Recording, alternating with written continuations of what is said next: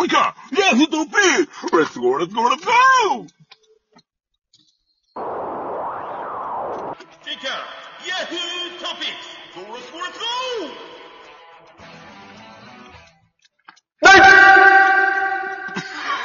ということでね、えー、荒れてます猪な。木からスタートということでね。荒れてますな。えーえー元気があれば、クラブハウスを荒らすこともできる。ということでね、え盛り上がってましたなー、はいはいはい。まあ、収録日2月16日ということで、昨日ね、えーお聞きになってない方はぜひ聞いていただきたかったと思うんですけど、えー保育をもっと楽しもうとというね、某ルームで、宣え。ーえーいろんな事件ありました。まあ、一番面白かったですね。ということで、まあ、その話はね、えーオフでできること、オンで言えること、いろいろあります。あるよ。大丈夫ですか？ジングルも無事に。うん。無事だよ。こっちのサイレンの音とかも聞こえただろ。はい。いい感じええ。今、消防車と救急車が一生懸命走ってますね。ねえ、揉めてますこ。れ2車線の時って止まんなきゃダメなの？一車線の時は、ああ、止まった方がいいですね。脇にとか。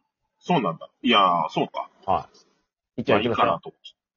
週刊ニュースワードワンキーン上でいい。はい、ということでね、バシバシ行っちゃいましょうということで、えー、いきます。えー、1月、あ、じゃあ2月11日のお週刊ニュースワードランキング、第20位。えー、岩手田野畑村、あー金の延べ棒5億円超匿名寄付。第19位。えー、中村あ愛さんかな。えー、囲碁女流タイトル最年少で獲得。第18位。王将戦第4局、新旧天才対決。ね、これ、羽生さんと藤井くんですね。うん、そうだね。第17位。三菱重工、国産ジェット旅客旅客機事業撤退を発表。あー、もうね、どんどんそうになっちゃうんですね。じゃあ続いて。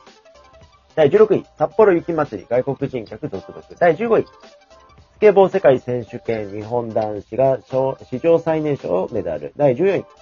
特殊詐欺グループ、容疑者4人強制送還。第13位。スキージャンプワールドカップ、え日本女子表彰台独占。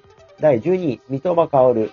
公式戦2試合連続決勝弾。第11位、寺島さんっていうのかな。えー5月、え初代、えー尾上、え、名乗り初舞台。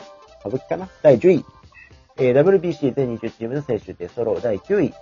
マスク着用来月13日から個人の判断でということでね、ビットさん聞いてますか？第8位。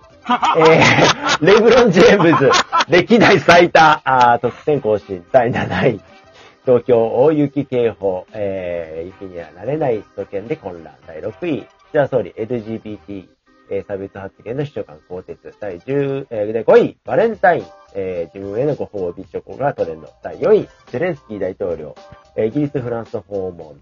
第3位、スシロー迷惑行為処理送検検討。第2位、中国の気球、えー、米戦闘機ミサイルで撃墜。第1位、トルコの大地震。ということですね。さあ、かずさん気になるニュース。まあ、一番最初に言ってた、その、延べ棒ですか。はいはいはいはい、よかったよ寄ね。付のニュースですけど、あのーやっぱりいるもんだよね。あの、とんでもねえ金持ちって。まあ、目立ってないだけでうんよく、あのーなんだろう、司法とかに載ったりするんだけどさ、あのーえー市の保育に役立ててくれなんつってね、うんあのーうん百万円、あの、寄付した人がいるとかね、そういうのを決めますけど、いやー、すごいなーと思って、なんかね、自分も寄付できるような人間になりたいなーとかって、やっぱ思っちゃうわけですよね。おー。っていうね、まあ、財を成すほどのことはまだなってきてませんっていうね、まあ、夢ですけど、ねやっぱり、金持ってる人って、まあ、本当に心が豊かかどうかは知らないよ。知らないけど、でも余裕はあるよねって思っちゃうんですよね。ああ、まあまあ。そこの心配しなくていいかまあらさ。まあまあ、そうですね。うん。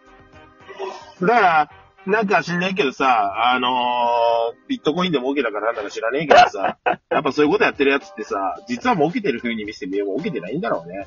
だから心が寂しいんだろうなって僕は思ったっていう。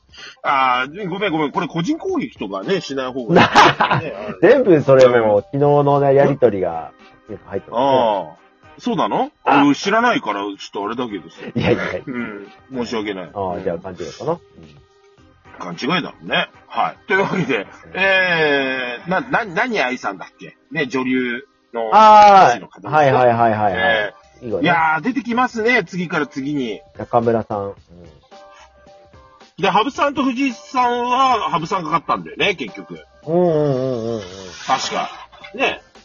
いやー、でもなんか、いいよね。なんかその、年齢がさ、だいぶ差があってもさ、同じぐらいでこう勝負できるっていう、この、なんていうんだろうな。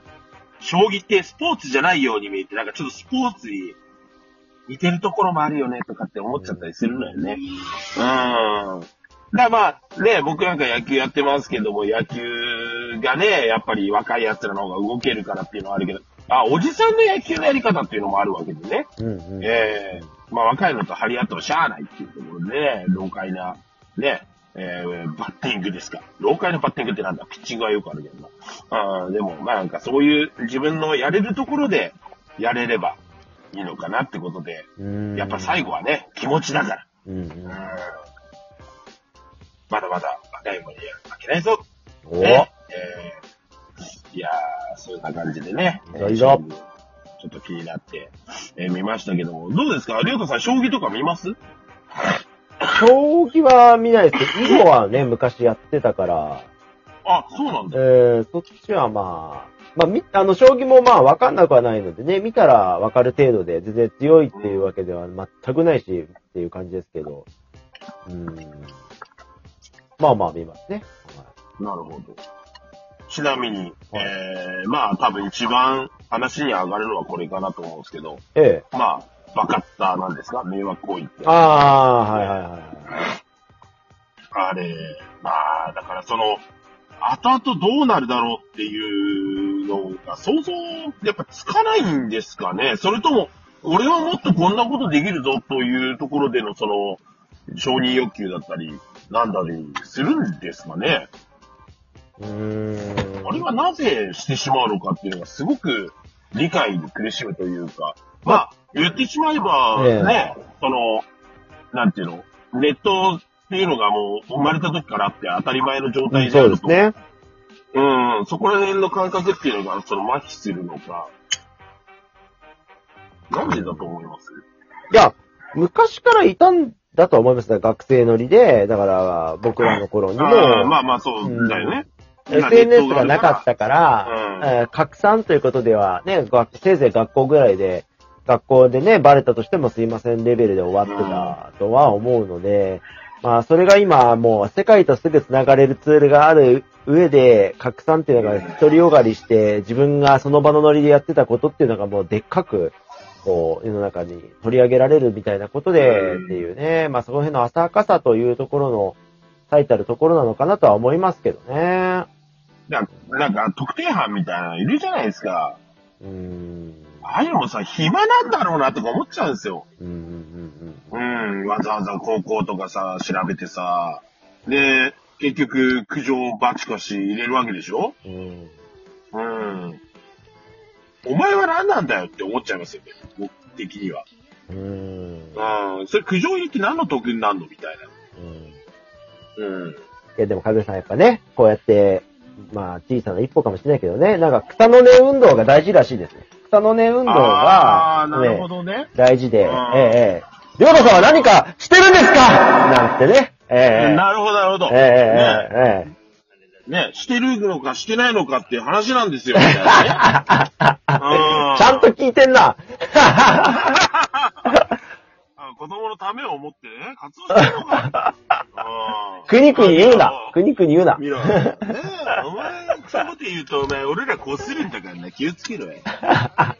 うん。いや、ほんとね。いや、まあ、だから、なんだろう、視野が狭いっていうことの怖さっていうのを、まあ、やっぱ思いますよ。本当に。ですよね。だから、日常生活で話を聞いてもらえなかったりとか、目立てないと、そのスシローみたいなね、あの、ことになるわけですよっていうね、はい。そういうことなんじゃないかなと思いますけどね。ねえ、政治は関係あんだよ。そうですよ。なめんなよ。うん、だってね、昨日、本当まあ何の話かって中の話になっちゃいますけど、ね小林先生なんかもちゃんとほら、補助金をもらってるからそうはいかないんですとか、なんか、言ってたから、あ言らってましたね。勉強したんだね、最近って思って、ちょっとね。なんやろ。お前、援護射撃知ってくれた人にお前、そういうこと言ってた。えー、いやいや、本当にね、すごくまともに見えてよかったなと思いましたけど。普段まともじゃねえみたいな言い方するんじゃないあいやいや、いや、まあでも本当にね、あの、いろんな人がいるんだなっていう、すごくいい学びですよ。うんそうですね。えうん。いや、いろんな人がいるんだろうでまとめちゃっていいのかどうか知んないけど。いや、でもまあそうですよ。まあ、だから、この9位のね、マスク着用13日から個人の判断ということですけど、まあまあ、うん。昨日のね、その保育をもっと真面目なところで言うと、もう全部、い最初冒頭にそういう話をね、マッキー先生がしてくれてましたけど、やっぱ逆マスクみたいなこと、うん。の怖さっていうのはね、すごくあるのかなーって、外せ外せの方向性で今度はね、なくなんないといけない。やっぱ分断とか、そういったことっていうのは、うん。人間作るの好きなんだなって思いましたよ、改めて。結局、なんかその、自治体からも通達来たけど、うん結局、なんか、その所属に任せるみたいな、うんぶん投げなんですよね。うん。で、ルール作れって話ではないと思うんですよ。でうん僕らが伝えていくことも必要。必要なんだけど、うんでも、その子供の親がどう思うかっていうところはあるよねっていう。僕らがそれ外すことは必要なんだよって言いまくったとて、うん、外したくないっていう方も、もしかしたらいや、そうそう、本当そうですよ。だからご家族に等しいか。で、特に今、中学校、高校なんかは、あの、外せない子たちが増えてる現状の中、外しなさいっていうのはもう、これは難しいというか、まあ、してはいけないに近いことですからね。それこそ LGBTQ と一緒ですけど、それは個人の判断っていうところに、いかにして委ねていくかっていうところが大事なので、決してあのね、えーフリーマスクだとか、ちょっとよくわかんないことで、えー活動はしたくないなということをかように思います。言えば伝わるんだよ。